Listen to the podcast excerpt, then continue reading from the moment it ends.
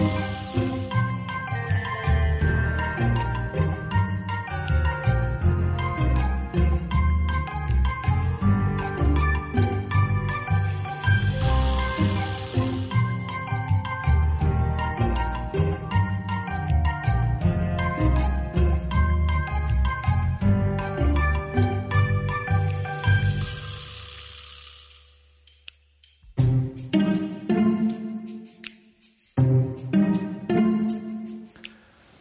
noite, seja bem-vindo ao novo normal com Pedro Pereira, psicólogo, Joel Neto, escritor e jornalista, e Nuno Costa Santos, também escritor e guionista.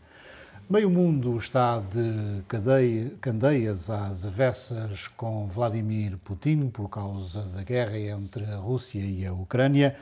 Nas lajes, por muito que custe, às televisões sensacionalistas não passam aviões a caminho da guerra, mas por aqui passou, por exemplo, em 2015, eh, o famoso Antonov 225, que os russos terão destruído na Ucrânia durante esta guerra. Pedro, é uma pena este avião ter sido destruído, é um exemplar único. Sim, era um exemplar único e estava ligado a algumas uh, atividades humanitárias uh, eh, um, pelo mundo. Um, neste momento temos, temos, uh, temos essas dúvidas, entretanto, se, terão mesmo sido os russos, há, há contra-informação de, todos os lados. Um, mas em relação, a, em relação a isto, e no, no, último, no último programa falei disto no, no, no, no Minuto, um, é, é, surpreendente eh, que, que, que, ainda haja pessoas que, que não entendem aquilo que, que aconteceu e que está a acontecer com, com Putin e com a Ucrânia. Um, nós temos falado disto aqui do Putin porque estamos a falar de coisas que estão escritas nas paredes por todo lado. Estão escritas nas paredes de toda a Europa e de, e de, e de todo o mundo.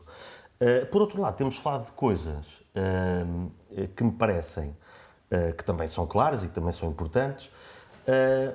E, e as pessoas não, não, parecem fazer a ligação que seria suposto fazer. E lá está, eu, eu como sou um otimista, se calhar esperei que isso fosse feito, que é, nós não, nós não gostamos do, do, do Ventura e do Chega, do Vítor Orbán, da Marine Le Pen e do, e do, e do Primeiro-Ministro polaco, o nome é complicado de dizer, eh, não gostamos porquê? Porque eles são sucedâneos e são, eh, são a versão mais fofinha daquilo que o Putin é. Uh, e, portanto, quando falamos contra, essa, contra esse perigo às democracias, que são estes líderes, que de facto são, uh, é preciso entender que nós temos medo deles e que não os queremos no nosso país exatamente por haver tipos como o Putin. Há, uma experiência de condicionamento de comportamento que, que, é, que é muito interessante e que é rápida, rápida de explicar, que é feita com, com, com símios. É, é um putativo experimento para a malta do pano não chatear. Imagina, depois um macaco numa sala e sempre que lhe mostras um peluche, dás-lhe com, com, com um jato d'água. A certa altura, esse macaco, só de ver o peluche, assusta-se. Tu pões outro macaco na sala. Esse macaco vê o outro macaco a assustar-se só com o peluche, nem sequer levou com, com o jato d'água. E por aprendizagem vicariante, começa a ter medo do peluche sem nunca ter levado com, com o jato d'água. Eu acho que há muita gente que continua a estar só assustada com os peluches, que são o Orbán, que são o Ventura, e, e, esquecem que no mundo temos, temos jatos de água que são bastante dolorosos. Temos o, o Putin e temos também o, o, o Ping da, da China, mas esse até, como, como vais falar disso, acho eu, até teve uma postura bastante uh, moderada. É isto, uh, Joel. A China tem uma posição cautelosa sobre isto, nomeadamente no Conselho de Segurança das Nações Unidas. Sim, vamos a ver. Uh a China uh, é um parceiro comercial de primeira linha do, da, da, Rússia, acaba de reforçar laços com a Rússia e, além disso, está na expectativa de oportunidades, tanto do ponto de vista comercial como do ponto de vista da, da, da supremacia uh, geopolítica. Não me surpreende, francamente, que a China tenha tido uh, esta atitude. E, aliás, não foi só a China. Foi, por exemplo, a Índia, foi, por exemplo, o Brasil em diferentes momentos ao longo desta, desta e, última exemplo, semana. O Benin, mas o Benin é mais ou menos um. Sim, e, e, outros países, a Venezuela, até. Outro exemplo. Até a República de Nauru, na Oceânia, que, que, que representa os interesses da Ossétia do Sul no, no, no, Conselho das Nações Unidas, que é uma coisa que nós sabemos agora, porque não podíamos imaginar. Uh, agora, um, há uma série de, de, divisões. É preciso dizer, uh, do meu uh, ponto de vista, o seguinte: as razões que Putin pudesse ter para causar tensão diplomática esfumam-se no momento em que ele invade. Invadir é diferente da tensão diplomática em que a Rússia se envolveu com a Ucrânia e indiretamente com a NATO durante tantas semanas. Para a tensão diplomática era possível encontrar justificações, mais ou menos defensáveis, mas era possível encontrar. Todas elas se esfumam a partir do momento em que há, em que há uma invasão, invasão. E quem não foi capaz de tomar uma posição definitiva em relação a essa invasão está do lado errado da história, até porque temos do outro lado um homem que funciona completamente ao arrepio de qualquer modo de pensar ocidental. Nós tentamos prever os movimentos de, de Putin, mas ele não é um homem do Ocidente, não pensa como um ocidental. Ele não é um homem das luzes, ele não é um homem da civilização. Ele é um, é, claramente um imperialista é, egocêntrico e possivelmente um psicótico, que realmente agora toda a gente, a maior parte das pessoas diria que não haveria invasão da Ucrânia, Agora, eu próprio diria que não, não haveria invasão da Ucrânia. Neste momento, eu não sei se a, a, agitar o fantasma da, da, do armamento nuclear foi apenas uma manobra retórica ou se não é mesmo possível que haja um ataque, por exemplo, a um país da NATO. Ou seja, se ele criou a ideia de que não ia invadir a Ucrânia e invadiu, se agora está a dizer que, vai, que, que tem armas nucleares, não se sabe bem. Não se sabe, porque, porque uh, esta maneira de pensar não é semelhante à nossa as, as intenções de Putin não se enquadram de modo nenhum dentro daquilo que se entende a, razoabilidade da civilização. E, e, além disso, eu não sei se esta pessoa está bem. Efetivamente, e, e há cada vez mais especulações sobre o estado dele, ele está, ele está deformado fisicamente, etc, etc. Não sei, não me cabe a mim especular. Mas, independentemente disso, é um homem que, neste momento, me parece absolutamente é impossível de prever, de antecipar. Não, eh, Putin tornou-se num pária internacional. Ninguém quer a sua companhia. Sim, é um indivíduo que não entra facilmente nem na discoteca Kremlin em Lisboa. nem aí. Nem, nem aí consegue entrar. Uh, sim, tornou-se. tornou-se. E, e, há, aqui uma, há aqui um ponto que, que gostava de, de frisar. Para já queria dizer que tenho ouvido e tenho visto muitos comentadores eh, nacionais e até internacionais muito verborreicos sobre este assunto. Não é a minha área. Falo como cidadão comum e como cronista, se quiseres. Putin uh, não estava à espera realmente do que aconteceu. Porque nós estamos numa era que é uma era em que as redes sociais, o jornalismo muito mais agressivo, em que os governos se uniram todos realmente contra ele em que uh, até o desporto uh, perdeu o oitavo dan, eu sinto-me particularmente contente porque pratiquei judo, o Festival da Eurovisão, uh, organizações civis se viraram contra ele. Estamos numa era, na altura do Stalin, na altura do Hitler, não havia esta possibilidade de comoção do mundo como há agora, nem na guerra do Iraque. Só com Michael Moore é que nós percebemos a dimensão da violência que aquilo foi. Portanto... Nem sequer na invasão de Praga, por exemplo, ou na entrada... E agora eh, está, está, está a acontecer, é uma comoção, é uma comoção mundial e ele está a ficar cercado. Agora há este tempo, este perigo de ele acordar à meia da noite, meio sonâmbulo, e ir ao botão errado, não sei. Mas uh, espero que isso não aconteça. Botão que se presume que seja vermelho, não? Presume-se. Presume e o Pedro disse que os Estados Unidos têm dois botões. Isto, isto é, uma, é uma questão técnica. Exato. Mas, olha, complementando isso, isso que, estava, que estavas a dizer, uh, de facto, uh, questão, e agora, agora perdi-me, mas, mas há aqui uma coisa que o João também disse que eu quero complementar. O facto de, de ele estar, de facto, com, alguma, com alguns sinais que se não estavam da cabeça, uh, também se pode agradecer a esta malta que o ia engrandecendo, não é? Eu falei aqui do, do Oliver Riefenstahl Stone, que fez umas entrevistas absolutamente sabujas e que, e que provavelmente para um homem que está isolado pode servir como, bom, se calhar sou mesmo o herói disto tudo. e, e, e precipitar alguns comportamentos como estes que, que, estamos a ver. Como é que vocês veem a posição do Partido Comunista Português sobre este assunto? Eu gostava de falar sobre isso. Uh, o Partido Comunista tem-se recusado a condenar a invasão da Ucrânia pela Rússia. Uh, e tem, tem havido mesmo alguma tensão nas televisões, por exemplo, com com o ex-deputado António Filipe ou com o Miguel Tiago, que se zangaram bastante porque alguém lhes chamou a atenção para o facto de, alegadamente, eles estarem do lado errado da história, Joel. Bom, eu, eu engano muitas vezes. Uh, quem, quem faz isto que nós fazemos arrisca-se a enganar-se.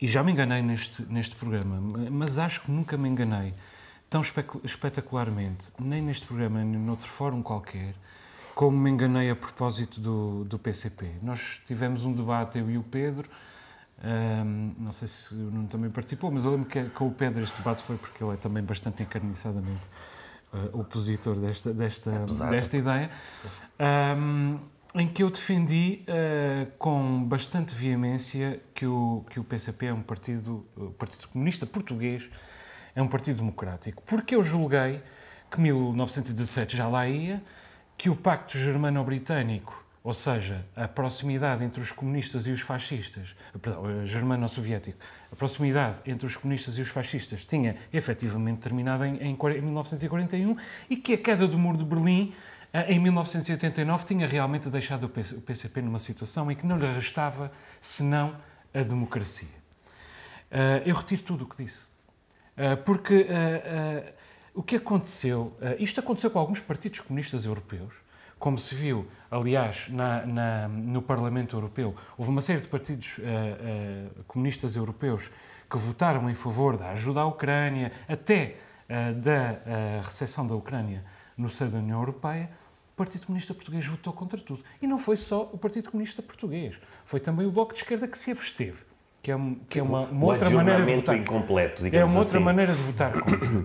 E esta, isto é uh, do meu ponto de vista, uma grande traição ao eleitorado uh, português do Bloco de Esquerda e do Partido Comunista, que estão convencidos que estão perante, sobretudo o Partido Comunista, evidentemente, que estão convencidos que estão perante partidos democráticos e manifestamente não estão, como se vê pela posição do Comitê Central e como se vê pela posição das mais variadas figuras do topo da hierarquia do partido e com influência no partido e que estão neste momento a acantonar o, o, o Partido Comunista uh, Português na extrema-esquerda, num paralelo uh, com o pior que a extrema-direita uh, tem. É uma grande decepção para mim, uh, pessoalmente, mas creio que é muito maior para quem efetivamente é votante do Partido Comunista, que eu nunca fui. Mas deixem-me colocar do lado do. ou tentar perceber a posição do Partido Comunista. Por exemplo, ainda ontem, eh, e num jornal local, um jovem quadro do PCP escrevia que há muito mais coisas por trás disto, que os americanos também andaram sempre a empurrar ah, a Ucrânia para a guerra, porque querem vender o seu gás natural no lugar, em vez do gás russo, eh, que é supostamente muito mais eh, barato. E há aqui um ponto que parece um pouco estranho, que é, é mesmo preciso que a Ucrânia adira à NATO? Eh, eles é que sabem a questão está, está aqui. Em relação a outras, é outros, outros problemas. Eu, mas, eu, mas, eles é que sabem. Não, não, a NATO também sabe, não é só a Ucrânia. E a Ucrânia faz o pedido. Mas a NATO também a NATO... está a fazer pressões que vão para além do razoável. Uh... Não, não, mas isso, isso a partir do é momento é assim. em que Putin invade todos esses argumentos, claro, caem por terra. Sim. E são debatíveis, nós podemos debatê-los, mas a partir do momento em que Putin invade. Mas oh, eu, eu se quer que vos diga, até eu antes já, já defendia esta posição, de que sendo um país democrático, deve escolher fazer parte da NATO, da NATO se bem entender. E isto dá-lhes razão. O facto do Putin, eh, e estou completamente de acordo com o João, que, é, que ainda por cima, quando ele invade, todos os argumentos se perdem, mas o facto de ele ter invadido é porque havia razão para, para os países uh, do Báltico, que felizmente já são da NATO, terem medo. Ele ameaçou a Suécia e a Finlândia. Qual é que é a dúvida? É? é como eu digo, estava escrito nas paredes. Pode haver muitos argumentos, pode haver imensos, imensa argumentação, e alguma até bastante sofisticada e verborreica, como disse o, o, Nuno. Mas a base é esta: o Putin é um, é um autocrata perigoso. E os países à volta que sabem disso um, querem, querem, querem fugir dele. Já sei onde é que é complementar, ah. que é a questão da internet, que é fantástica. Por isso é que temos tantos russos na rua contra a guerra. Porque eles já sabem como é que se vive no Ocidente.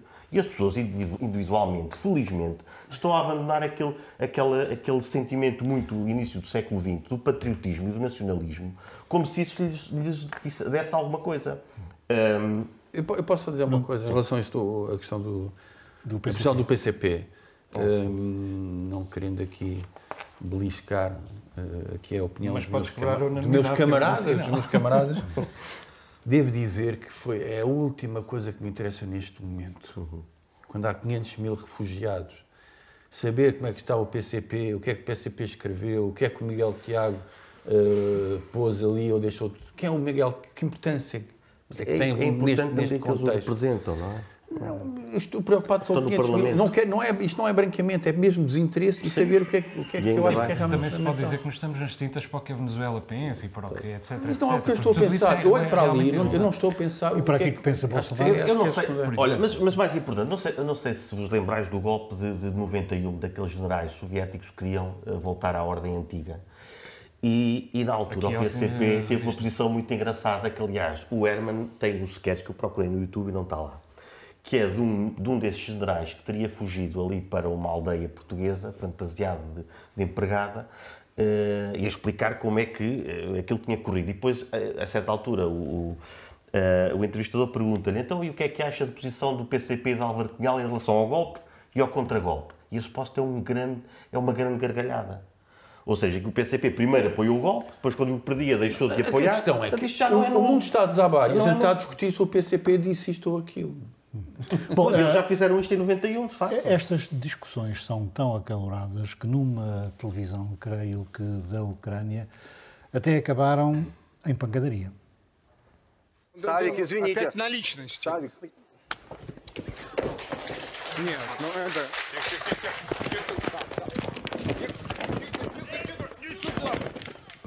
Так, так, так, так, так. Перестань. Да вы что, с ума? Вы что делаете?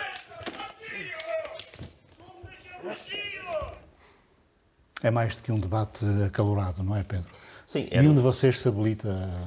Epá, não, não. Não, porque ali estava o que levou. Uh, foi bem. O, o bem Putin, quando era, quando era miúdo, e se fala-se acerca da biografia dele, tinha muitas lutas de rua. Uh, e isso, isso também formou muito. Não, não vamos para aquelas teses também que justificam porque é que o Hitler se transformou no Hitler. Mas ele, ele, ele, ele, nessas lutas de rua, e é uma conclusão que ele próprio tirou, é preciso, quando se percebe que vai haver uma certa violência, é preciso ser o primeiro a dar um murro. Hum. Mas falo... aquilo que é importante perceber é que é, é isso, é como, é como um, aquilo que se passa na nossa vida depois na política internacional ou na política mesmo nacional tem que, tem que ser muito diferente. Aliás, e vê-se, viu-se quando, quando o Rui Rio também, uh, em relação às sanções europeias, veio dizer ah, é preciso ter cuidado. Quer dizer, aquilo não, mas, que há, mas, há, mas, mas há aqui uma rima entre a violência infantil, a forma como ele viu isso e, o, e a conduta dele. Por falar em, em, pessoas pacíficas, a Igreja Ortodoxa também apoia o Sim, senhor, o, não é? O padre em Levi. Não, é a Igreja Ortodoxa, atenção. É, o Patriarca de Constantinopla diz uma coisa, o Patriarca de Moscou diz Sim. outra coisa, e depois é o Patriarca de Kiev, que é de uma Igreja Ortodoxa ucraniana, que é uma espécie de fusão entre a, a Igreja Ortodoxa e a Igreja Católica. Portanto, a, a, a, Igreja Ortodoxa, na verdade, não diz uma coisa, diz várias coisas e isto pode, aliás, a catalisar. A Rússia diz, diz uma coisa, russa, mas a Igreja de Constantinopla diz exatamente é a Rússia que está do lado. Mais cismas. É o, é o patriarca de, de, de Moscou que está do lado de Putin. Mas Bem, o patriarca de Constantinopla, que é uh, o patriarca supremo, não sei qual é a nomenclatura, uh, está do lado da, da paz. Portanto, cá está. E eu acho que isto já importa porque ele é um dos pilares do sistema de Putin. Este, este, este, este elemento. É como o padre da igreja, de uma das igrejas de Lviv, que já está a fazer coquetéis Molotov na sacristia. Uhum. É? Agora, é agora este envolvimento da Igreja Ortodoxa assusta um bocadinho, porquê? Primeiro porque a Igreja Ortodoxa pode desintegrar-se no meio desta, desta divisão tão grande entre Uh, a corrente, sim, a corrente, da, da, a corrente do, do, patriarca russo, a corrente do patriarca de Constantinopla e depois a terceira corrente. Note-se bem, a Ucrânia tem 71% de crentes e tem um quarto de ortodoxos um, de, de, Constantinopla, de Istambul, depois tem um sexto de ortodoxos de Moscovo e um terço de ortodoxos de Kiev, que são da ortodoxia uh, ucraniana. E repara, a, a Igreja pode, pode, -se, uh, pode desmoronar, o que é perigoso, porque é uma igreja fundamentalmente de bem, uh, com, os seus, com os seus crimes, como todas as outras, infelizmente. Uh, mas se houver o risco de que em algum momento esta, esta, esta guerra se torne também uma guerra religiosa, meu Deus, quer dizer, os, o, o, os perigos são exponenciais. Uh, porque uh, aí são vizinhos contra vizinhos. É, Como é que vocês, vocês uh, as televisões, depois de terem passado meses ou dois anos a falar da pandemia e a fazer especiais e diretos sobre a pandemia, agora fazem sobre, sobre a, a, a esta guerra? tu já escreveste um texto sobre isso. como é que vocês veem o papel da comunicação social, sobretudo das televisões, portuguesas na cobertura deste acontecimento. Sim. Primeiro só queria dizer que esse texto que, que me é atribuído eh, foi escrito por outra pessoa, mas isto, isto eu li o texto e identifico-me com, com o texto.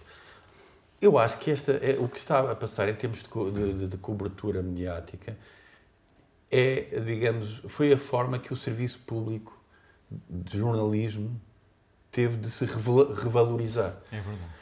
E, e, e, Isto no caso da RTP. Exatamente. Sim. Da RTP, uh, eh, seriedade, competência, pouco folclore, experiência. Mas por oposição ao. Por, por oposição àquilo que temos visto.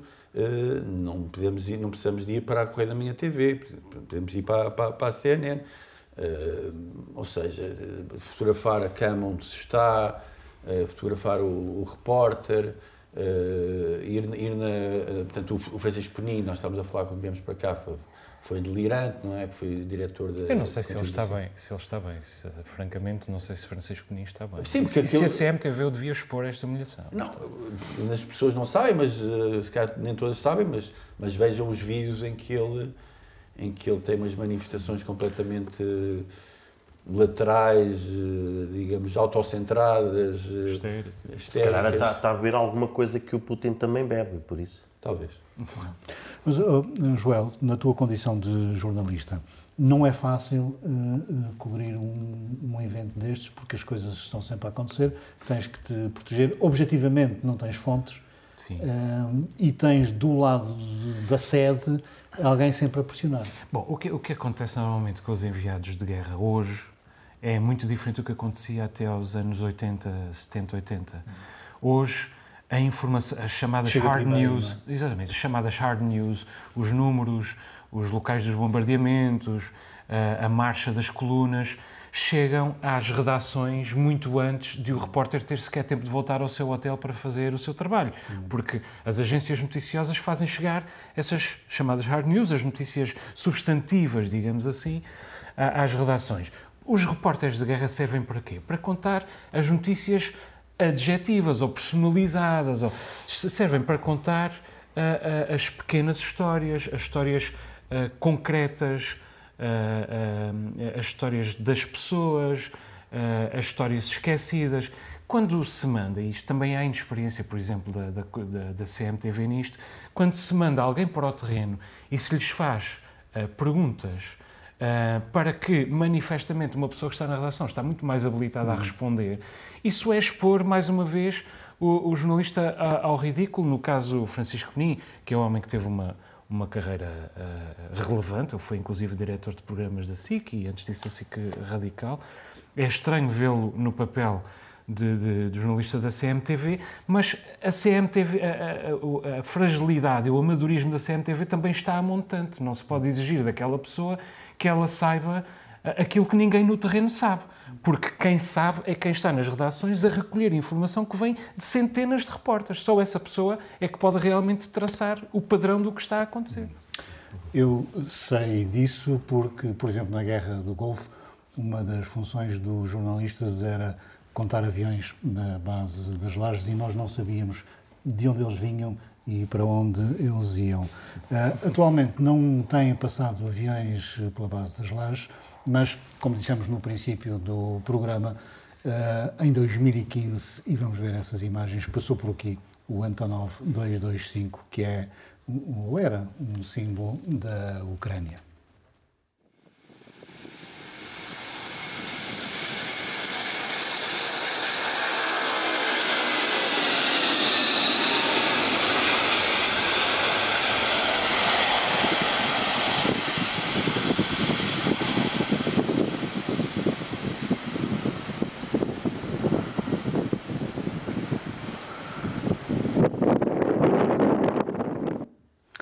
Este avião foi construído para transportar os eh, foguetões eh, soviéticos, acabou por não ser uh, usado nessa função.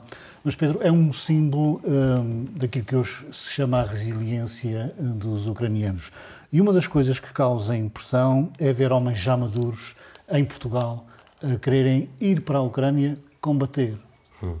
Pois, eu, eu, ainda, ainda ontem, e falando então em conta aquilo que o João estava a dizer, facto as redes sociais proporcionam a informação uh, quase no momento. Uh, várias, há, há, sites ligados às forças ucranianas, por exemplo, os russos têm estado mais, uh, mais calados e claramente por razões estratégicas, não porque estejam, não porque estejam a ter uma má campanha como, como até que se calhar gostaríamos que tivesse, que estivesse a acontecer, um, e, e, de facto conseguimos, conseguimos ver a cada, a cada momento uh, o, que é, o que é que está a acontecer. Um, mas ainda, ainda também em relação à, à televisão, queria, queria, queria concordar que, que, as, que, as, televisões portuguesas parecem estar, com estas exceções ditas aqui, a fazer um, um, ótimo trabalho. E acho que provavelmente também aprenderam um bocadinho com os exageros do Covid. Uh, se bem se lembram, até houve bastantes sketches humorísticos sobre isso, em que, uh, sendo uma situação grave, também foi uh, exponenciada e mas isso acabou tem por. Tem havido muito disparate. Tem, tem havido. Tem Sim, mas aquelas, uh, aquelas televisões que, que, antes também fizeram muitos disparates agora não estão a fazer. Seja a RTP, como a SIC Notícias, por exemplo, fizeram muitos mas, disparates, uh, agora sim, não estão a fazer. So, so, sobre, correspondente... sobre, sobre o patriotismo ucraniano, ver estes homens, homens mais velhos e homens mais novos, eu acho que é, um, é, é, é interessante para mim, sob o ponto de vista humano, é romântico, é? idealista, uh, e, e, é, digamos, a, a, prova de que gostar do, do, seu chão, defender o seu chão, uh, para o fazer não é preciso ser de extrema-direita. Ou seja, uh, o amor que se tem à sua terra e a vontade de a defender é algo que pode ser extremamente saudável, extremamente eh, revelador de caráter, de coragem e, extremamente positivo. Uma das coisas que me faz impressão no mundo de hoje, sobretudo nas novas gerações, é a ideia de que pode ser de qualquer parte. Estou aqui como podia estar ali, eh, como eh, quer dizer, não há qualquer vínculo propriamente a um, a um chão, a um cascalho. E, e, eu, acho, eu acho que isto é, digamos, é o contrário. E atenção, está a ser bem visto. Está a ter boa imprensa e as pessoas estão a gostar. Então não concordarias com a pessoa que dizer que é um cidadão do mundo? E há quem diga não, que os ocidentais que têm uma boa vida eh, estão a ser frouxos neste, neste conflito, ah, precisamente eu, porque acabando as informações das Forças Armadas ucranianas, eles eh, fizeram um aviso, e aliás, corroborado depois por um correspondente eh, britânico que já teve outros teatros de guerra, a dizer esta não é como as outras guerras, esta é mesmo uma guerra especializada. Por isso, quem não ter, tiver pelo menos dois anos de, de, de treino de guerra não vai para lá fazer nada. Hum. Uh, obviamente isso não se aplica aos homens ucranianos, as pessoas que estão lá, mas João, aqueles voluntaristas que querem ir para lá, pensem duas vezes. Uh, sim, eu não tenho a certeza de que o Ocidente, quer dizer, de que, que a Europa esteja a ser frouxa. Uh, a Alemanha acaba de investir 100 mil milhões, de reforçar o investimento na defesa com 100 mil milhões de, de euros e estou convencido que é aqui que acaba a Segunda Guerra Mundial. É aqui que a, Espanha, que a, que a Alemanha deixa de ter a obrigação de, de, cultivar o pacifismo acima de todas as outras uh, possibilidades. E é aqui também que começa o exército europeu. Acho que, que vai haver muitas mudanças a nível europeu nos, nos próximos tempos. Agora, em relação uh, ao alistamento de, de, homens, alguns já velhos e até de mulheres e etc., na, na Ucrânia, Uh, eu, eu, o que me parece é que não é patriotismo. Patriotismo uh, no sentido do Estado ucraniano. O Estado ucraniano tem 30 anos. O que é nacionalismo, digamos, o lado bom do nacionalismo, que é evidentemente uma, uma, palavra muito anatomizada e anatomizada por boas razões, mas o que, é que acontece é que o Estado na Ucrânia é uma ferramenta para a liberdade de uma nação. E essa nação é Exato. é muito antiga, remonta uh, uh, muito atrás na história. E eu creio que esta vaga de fundo é fundamentalmente um mérito do, do Volodymyr um, Zelensky, que já é a altura de nós o deixarmos ver de uma maneira classista, não é? É um ator também, mas um, Ronald Bolsonaro Reagan também foi um ele é ator. um palhaço. Sim, uh, uh. Ronald Reagan foi um ator e está provavelmente no top 5 dos, dos, dos presidentes norte-americanos mais marcantes da história americana e também não foi o facto de ser uma figura, sobretudo mediática, que impediu Donald Trump de chegar à presidência. Portanto, o que importa é a pessoa. Agora, eu acho que Zelensky já merece ser considerado um, um estadista. Acho que neste momento é o grande candidato a pessoa do ano da Time. Ele começou lento neste conflito. Ele achou realmente que não, que não haveria invasão, mas tanto as suas posições de tribuna como os seus vídeos estão a influenciar muito significativamente a, opinião pública nacional, mobilizando as pessoas em defesa do país, e internacional, mobilizando as pessoas ah, para a ajuda à Ucrânia e também para o ressentimento para com a Rússia. Ah, acho que tem sido realmente é a grande figura e, e- e já conseguiu que a Ucrânia queimasse uma série de etapas no caminho ah, para a União Europeia, ah, apenas num- numa semana. É realmente um trabalho extraordinário. Agora, Zelensky armou o seu próprio povo. E nós estamos a gravar numa terça-feira à noite e a coluna vai em direção a, Kiev. A coluna militar tem 64 km de extensão. A militar russa. E o- exatamente, a coluna militar russa tem 64 km de extensão, vai a caminho de Kiev. Eu não sei o que é que vai acontecer até o momento em que este poema for emitido, portanto, daqui a 24 horas.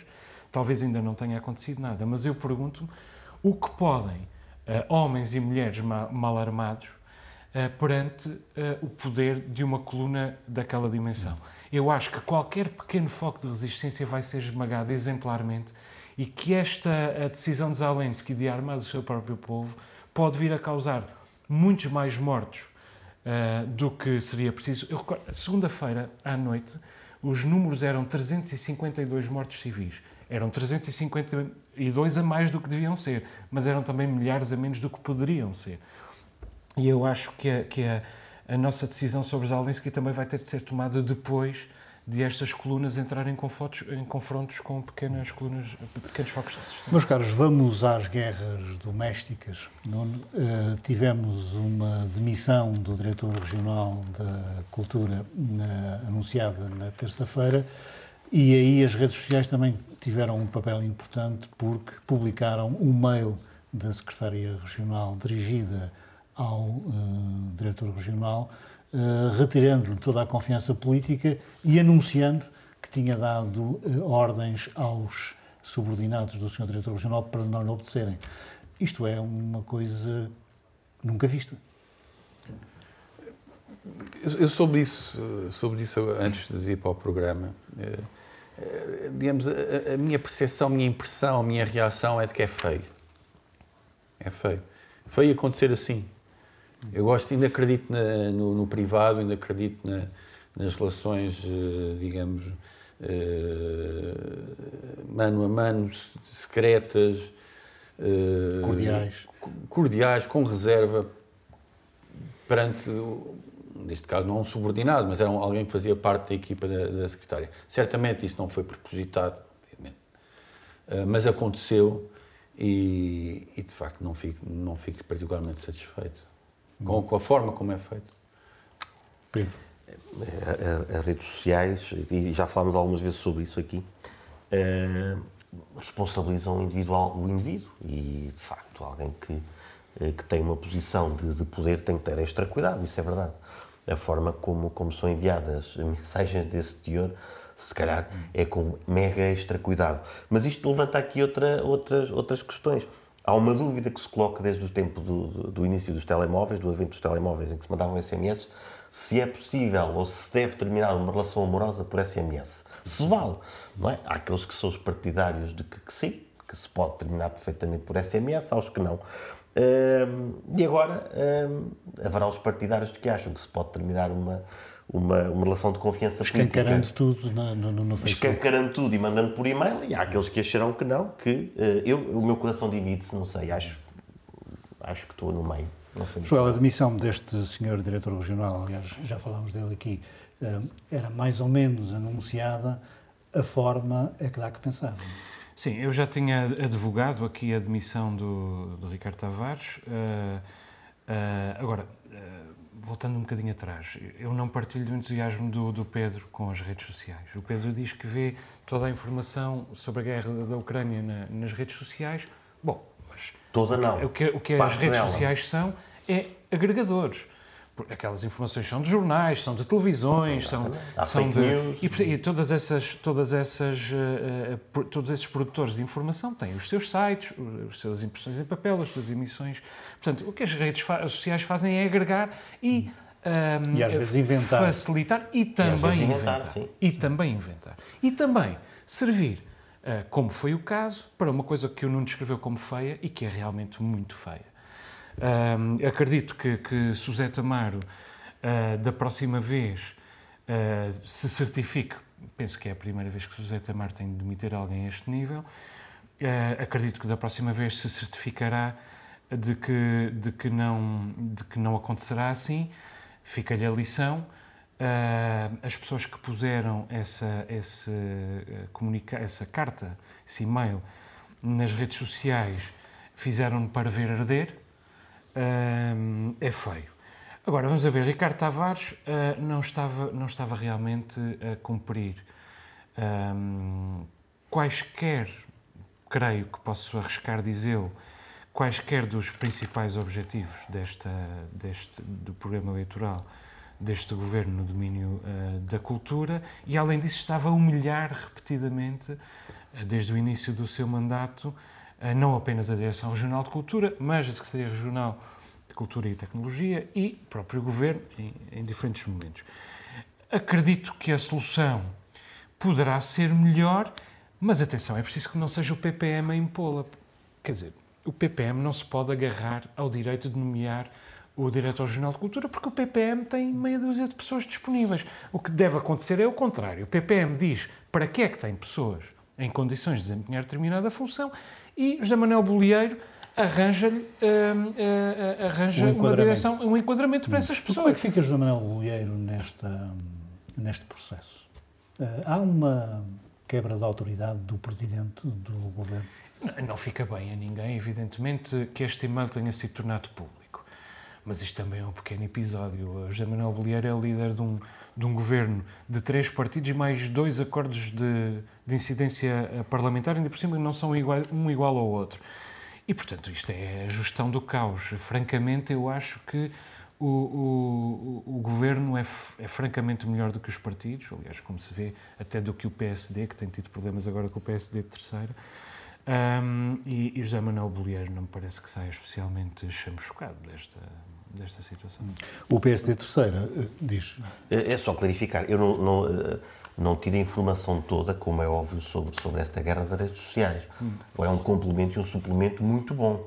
Uh, e depois, também clarificando a questão uh, em apreço. É, é feio ver isto no Facebook. Eu falava da questão do e-mail será suposto fazer um, mandar um e-mail destes, mesmo que fosse sem conhecimento de alguém, porque claramente o que aconteceu aqui... Mas também é possível não, até que o e-mail seja pois é obrigatório. É a minha discussão era essa, porque no Facebook... alguém por e-mail. Mas repara bem, é, é, possível que ela não tenha parece... demitido pessoalmente e tenha de ter enviado o e-mail na mesma por razões mas, formais. Mas aí entra a questão da responsabilidade individual. Não, não pôr com conhecimento, se calhar 5, 6, 7, 8, 9, 10 pessoas. Mas estava lá com conhecimento de várias não, pessoas. Não, sei, mas ah. não, estava no Facebook, estava ou foi ela ou foi quem enviou. Certo. Nós sabemos ou foi, todos desta notícia há apenas meia hora. A questão é, é, essa, porque aparecer no Facebook, pois, eu acho que é uma inevitabilidade, infelizmente, aí acho, até acho que é infelizmente, mas de quem não teve cuidado ao enviar o e-mail. Bom, a semana passada, o presidente da SAT, eh, numa, creio que numa comissão parlamentar, disse uma frase que causou uma grande comoção na terceira. Disse que ninguém conhece a terceira fora daqui. Um, isto é porque não há promoção, uh, enquadra-se na disputa, na disputa é, entre a terceira são, são, Há umas dezenas de pessoas que, que conhecem. Se não, se não conhecem, têm que passar a conhecer.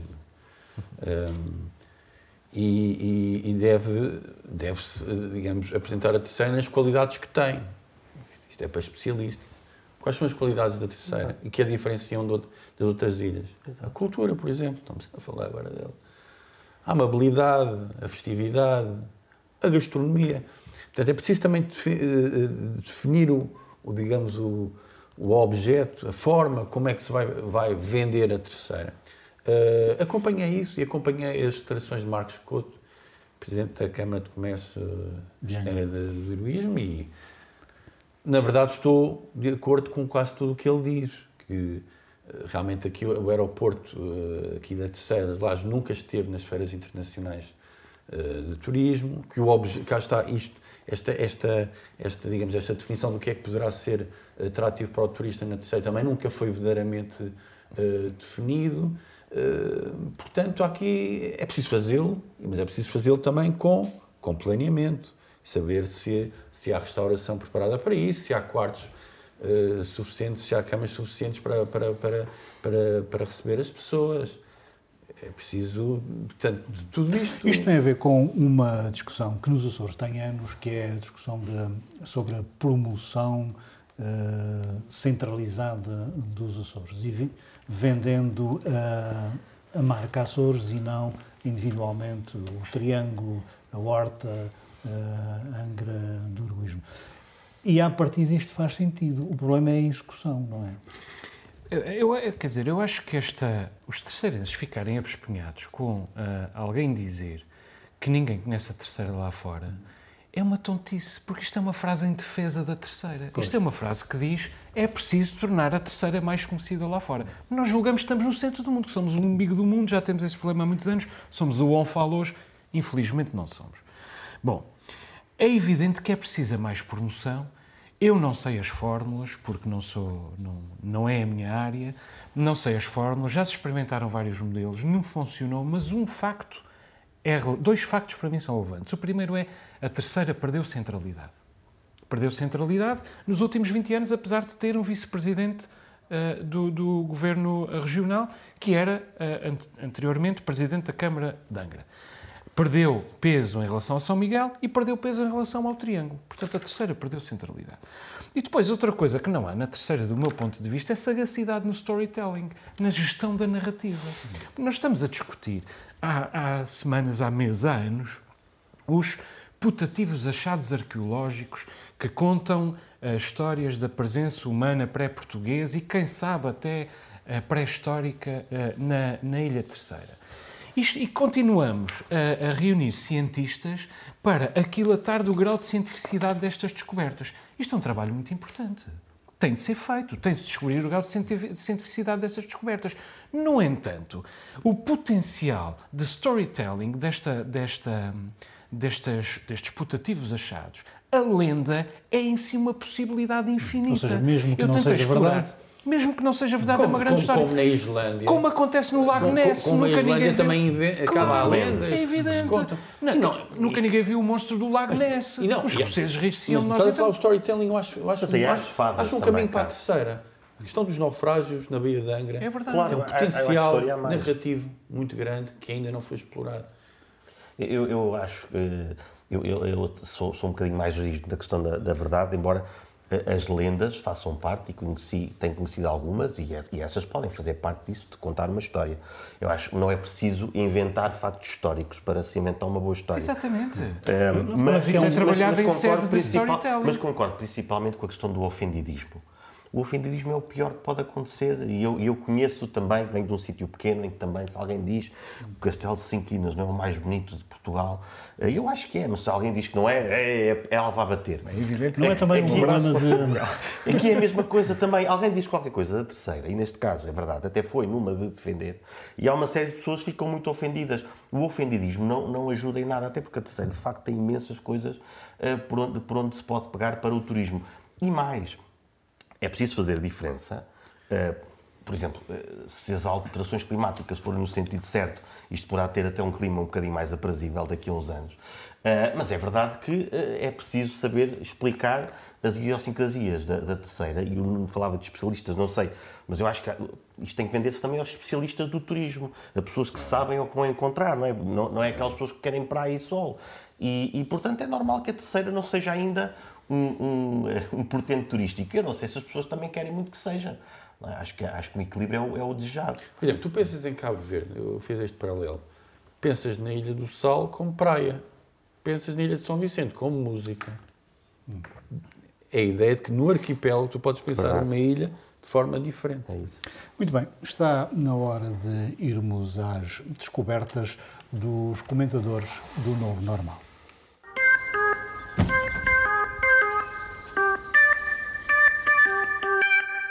Nuno, a tua descoberta tem a ver com as livrarias independentes. É. Eh, há cá uma em Angra, em Fólio, eh, que eu acho que tem um papel eh, relevante. Está agora com um horário reduzido, mas vem na tradição das, das livrarias com critério e pequeninas que eu respeito. Eu estive em Lisboa recentemente, fui à, portanto, à, à livraria Barata. A livraria Barata tem, há, um, há um ponto importante. A livraria Barata um, esteve para acabar, esteve para fechar, e a Câmara Municipal de Lisboa teve a iniciativa de desafiar a FNAC para se associar à Livraria Barata para, para uma espécie de, digamos, parceria, manterem uh, essa livraria, dividindo um pouco os setores dentro da própria livraria. E há uma livraria que é Tigre de Papel, que é uma livraria na Rua de Arroios, número 25, é uma, é uma livraria muito politizada, muito à esquerda, muito libertária, uh, onde certamente Pacheco Pereira se vai abastecer uh, uh, frequentemente. E, e, é, e, é, fabulosa, é uma livraria fabulosa, fabulosa mesmo. E aconselho, e é pequenina e, e tem critério. Já a tua descoberta, Pedro, tem a ver com música. Sim, é, é uma descoberta. Descobri que no passado dia 22 que o Mark Lennon tinha, tinha morrido. Uh, ele faz parte daquela, daquela malta de, Seattle, aliás, ele, ele, nasceu em Ellensburg, no estado de Washington. Tem uma carreira muito prolífica, infelizmente, grande parte dessa, dessa vida foi, foi a combater os seus demónios usando, usando substâncias.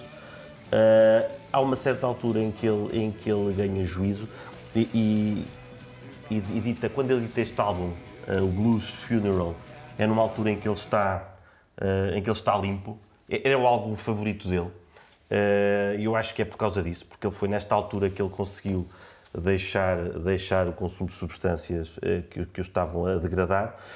Uh, e, e, e ele, ele, escreveu este livro de memórias que para quem, para quem segue um, para quem segue ali a cena de, de Seattle e do, do, rock em geral, também tem uma história bonita sobre os Oasis um, dos anos 90 é, é, obrigatório. E, e, pronto, ele, ele deixa muito, muitos, muitas parcerias também, muitas colaborações com o Soul Saver, com a Isabel Campbell, com, com os Gutter Twins, aliás com o Greg Dully, com, com quem fez os Gutter Twins. E a música dele sempre, sempre foi sombria e eu acho que eh, fica, fica um consolo. É que ele, ele, ele quando, quando, quando morreu, eh, morreu na Irlanda, ele, Lanigan, eh, acho que ele tinha, tinha raízes por lá, e, e, morreu já em paz, digamos assim. Os, demónios ele já, já os tinha extirpado, embora ainda, ainda o assombrassem por vezes, mas ele assumia que, que, que, estava, que estava em paz nesta altura, ao contrário de outros amigos dele, como, como Kurt Cobain, eh, como Lane Staley ou, ou, Anthony Bourdain, que claramente quando morreram não estavam em paz. Ele, ele foi em paz e serve-nos a, a, obra que ele deixa e esse, esse consolo. O Joel, que é um rural, hum. escolheu uh, um, um cão. Um cão. Uh, também para continuar este momento de descompressão do, das agruras da guerra e da tensão das notícias, eu já, já falei aqui de vários livros, uh, já, já trouxe aqui uma flor e para, para completar a lista das coisas de que eu gosto mesmo muito, faltava-me trazer um cão. Eu já tive um Border Collie, que é o cão mais inteligente que eu conheço.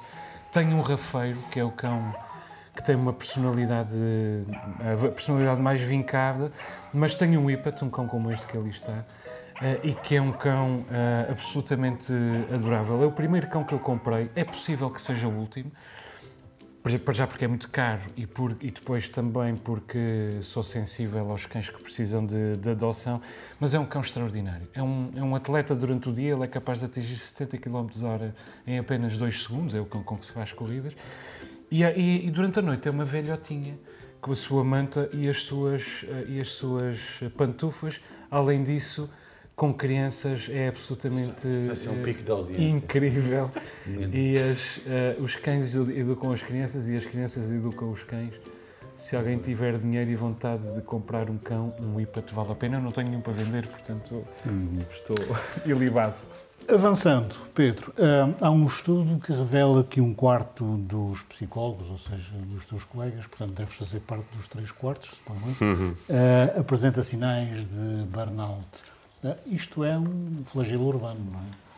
É um flagelo urbano, uh, diria mais flagelo humano. Uh, este é mais, daquelas, mais um daqueles nomes que, que, que se arranjou e que causa algum uh, torcer de nariz a muita gente porque é relativamente recente. Mas pode-se traduzir por, por muita coisa. Uh, inclusivamente, uma vez falava sobre isto numa reunião técnica e alguém, em certa altura, pensou, mas afinal, quem é que é o Arnaldo? Portanto, eu proponho que se propõe que se comece a tratar por Arnaldo Bernal também como forma de lhe tirar esse poder, porque às vezes as palavras têm mais poder do que aquelas que, que deveriam ter. E este é um caso.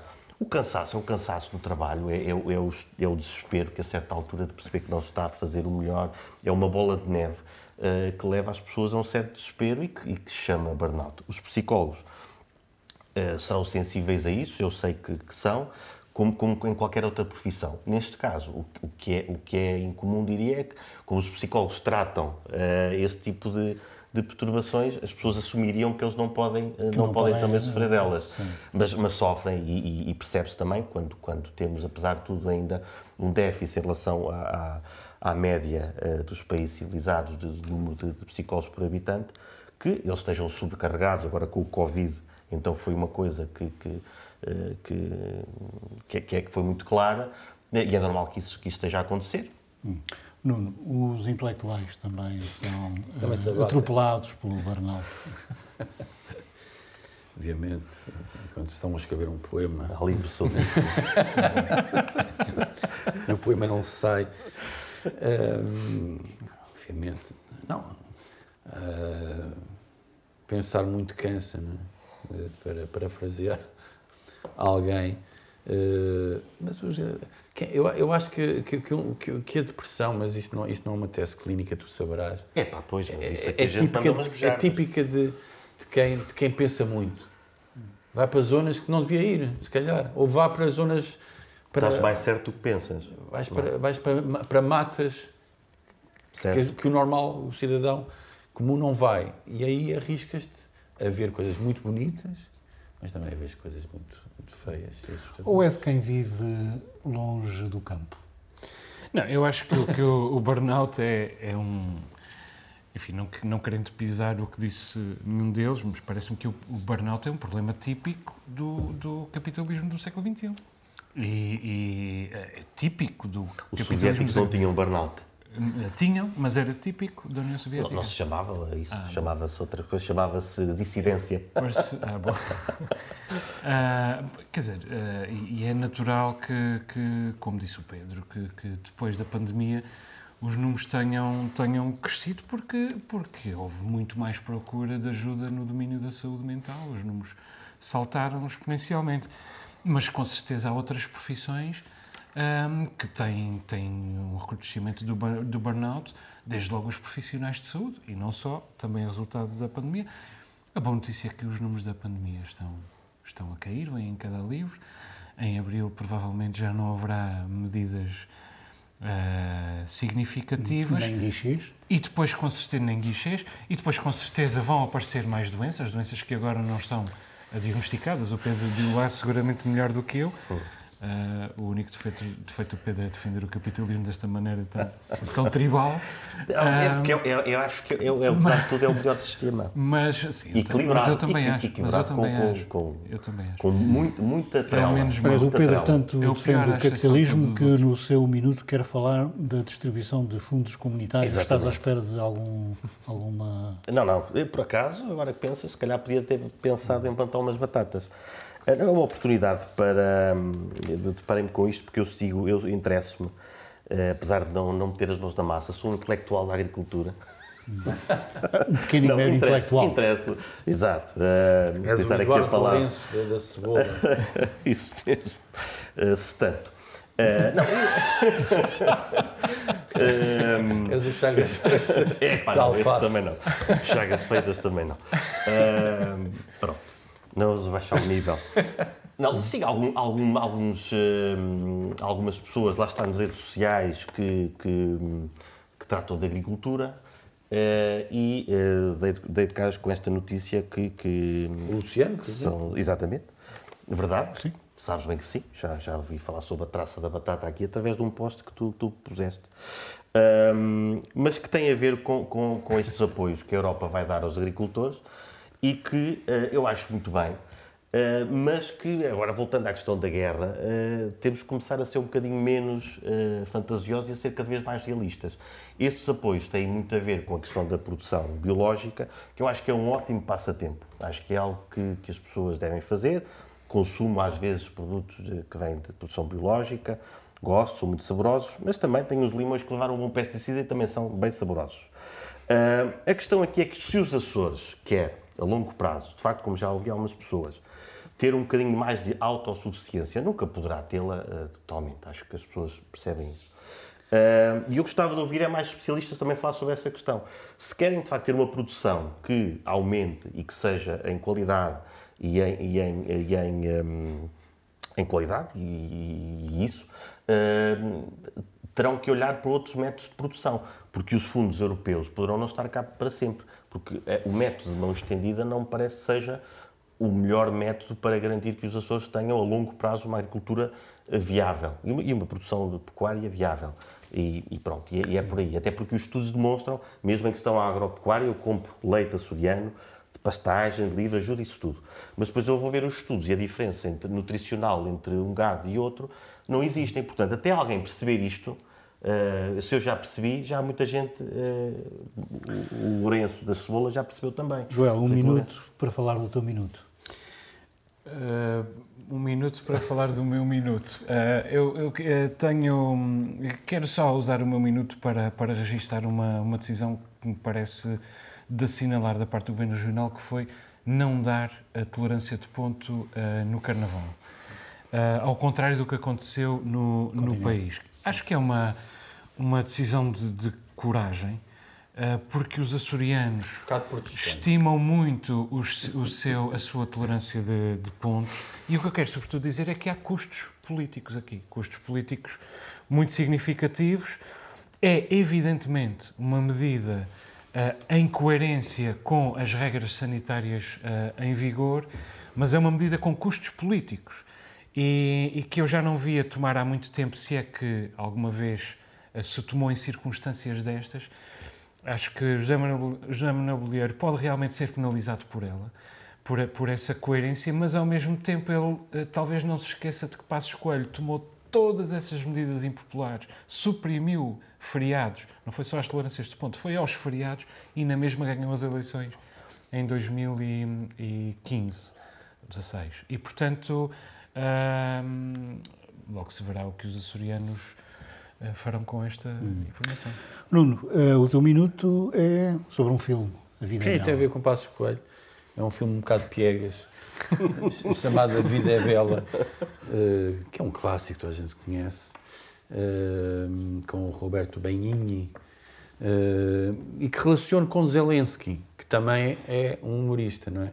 E quem foi humorista acho que continua a ser humorista. E fazendo aquela rima com aquilo que estavas a dizer, ele tem, ele tem sido às vezes desqualificado aqui e ali por ser, por ser humorista. Até vi um, um, um pivô de, de, uma notícia muito infeliz uh, sobre isso, uh, quando ele fez, um, fez, uma, fez uma piada com, com o sistema de som, a dizer que os russos podiam estar a ouvir. Eu acho que ele, com, com, este, com, esta, com este pequeno gesto, estava a dizer mais do que aquilo que, uhum. que que, que, as pessoas julgavam que, que estava a, a, dizer. O filme A Vida é Bela, como sabemos, passa-se a Segunda Guerra Mundial no campo de concentração e um pai tenta que um filho não perceba que está a haver guerra, tenta que, que ele julgue que é um jogo apenas. Eu, ao ver o meu filho de 7 anos eh, a assistir a imagens de guerra na televisão, uh, lembrei-me deste filme e, e acho que também poderia fazer algo semelhante. Posso tirar realismo, mas eu acho que ele tem muita vida para ter muito realismo pela frente. Precisa de outra coisa agora. Muito obrigado aos três. Termina aqui esta edição do Novo Normal. Voltamos para a semana. Boa noite.